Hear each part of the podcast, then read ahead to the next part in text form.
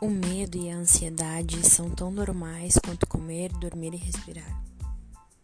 Como necessitamos deles para a sobrevivência, seria perigoso eliminar todo o medo e a ansiedade da nossa vida. Clinicamente falando, hoje a ansiedade ela é um problema de saúde mental mais comum, né, que a maioria das pessoas presencia e vive. Infelizmente, a maioria não busca ajuda profissional. O medo é um estado básico, automático de alarme, que consiste em uma percepção ou conclusão de uma ameaça ou um perigo iminente à nossa segurança e proteção. Todo mundo experimenta ou já experimentou na vida alguma situação de medo ou de ansiedade. Entretanto, quando esse medo é inapropriado, excessivo e totalmente fora da realidade, ele deixa de ser um sinal confiável de perigo. Ele interfere diretamente como você conduz a sua vida.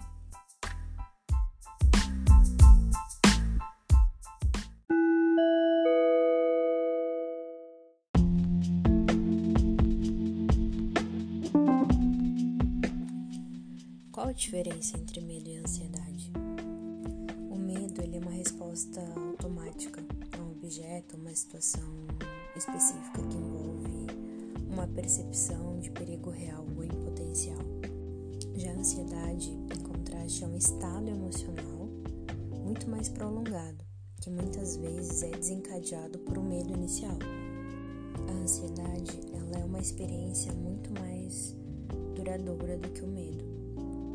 Ela é um estado de apreensão e excitação física em que você acredita que não pode controlar ou prever eventos futuros qual você acredita que está em perigo, potencialmente aversivos. E muitas vezes esses eventos adversos futuros são imaginados. O medo está na origem de todos os estados de ansiedade. É um pouco difícil entender a diferença entre medo e ansiedade, então vou trazer alguns exemplos para vocês. Quando você está muito ansioso, você é afetado de maneira física, emocional e comportamental, é claro, cognitiva. E talvez você não esteja consciente disso no momento em que você está ansioso. Mas no estado ansioso, o teu modo de pensar, sentir e se comportar é diferente de quando você não está ansioso. Quais os principais sintomas físicos comuns que uma pessoa que está com estado de ansiedade? Frequência cardíaca aumentada, palpitações, falta de ar, respiração rápida, dor ou pressão no peito, vertigem, tontura, sensação de asfixia, náuseas, estômago embarulhado, diarreia, boca seca, tensão muscular, rigidez, fraqueza, desequilíbrio, sensação de desmaio, sudorese, calafrios.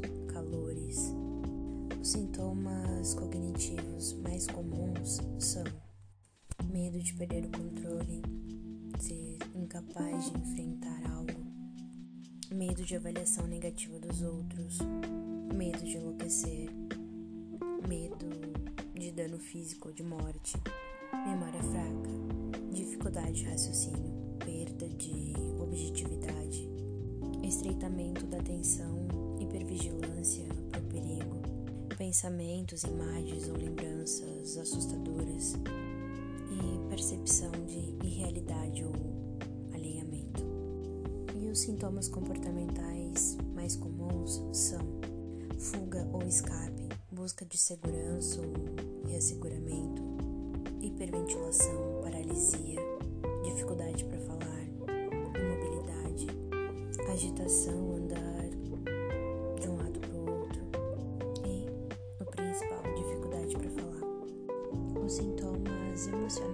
comuns da ansiedade são se sentir impaciente, frustrado, muitas vezes assustado, temoroso, aterrorizado, apreensivo, alvoroçado. É natural você se sentir dominado pela ansiedade. Quando você compreende os componentes da sua ansiedade, você consegue criar enfrentamentos e estratégias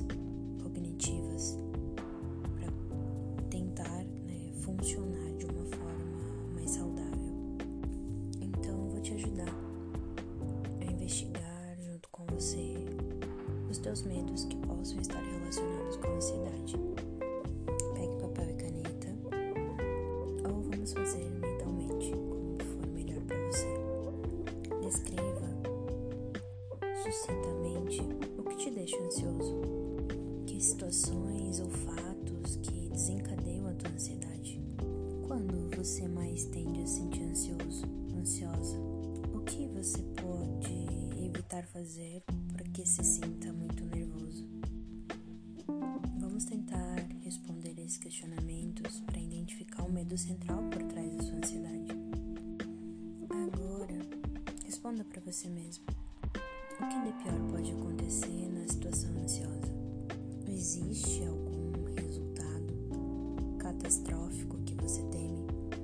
Qual ameaça ou perigo que isso representa para você ou para sua família? Pessoas têm dificuldade para identificar o medo central que ocorre quando você se sente ansioso, porque a maioria das pessoas se concentra mais nos sentimentos da ansiedade do que que está fazendo com que elas fiquem ansiosas. Pergunte-se a si mesmo: o que é tão ameaçador ou perturbador em relação à situação? O que é tão ruim em relação a às vezes o medo básico na ansiedade é simplesmente o temor de que você vai se sentir ansioso.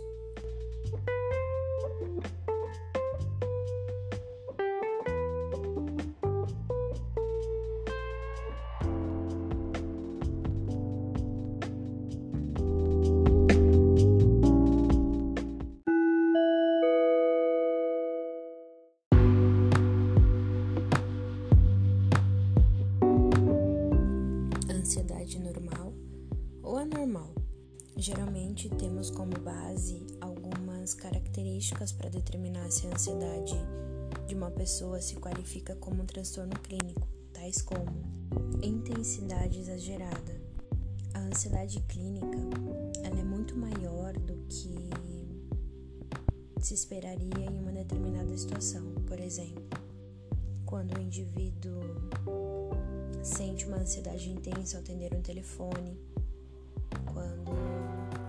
indivíduo precisa conversar com o atendente numa loja, ou até muitas vezes tocar em uma maçaneta. Muitas dessas ações causariam pouca ou nenhuma ansiedade na maioria das pessoas. Outra característica é a persistência.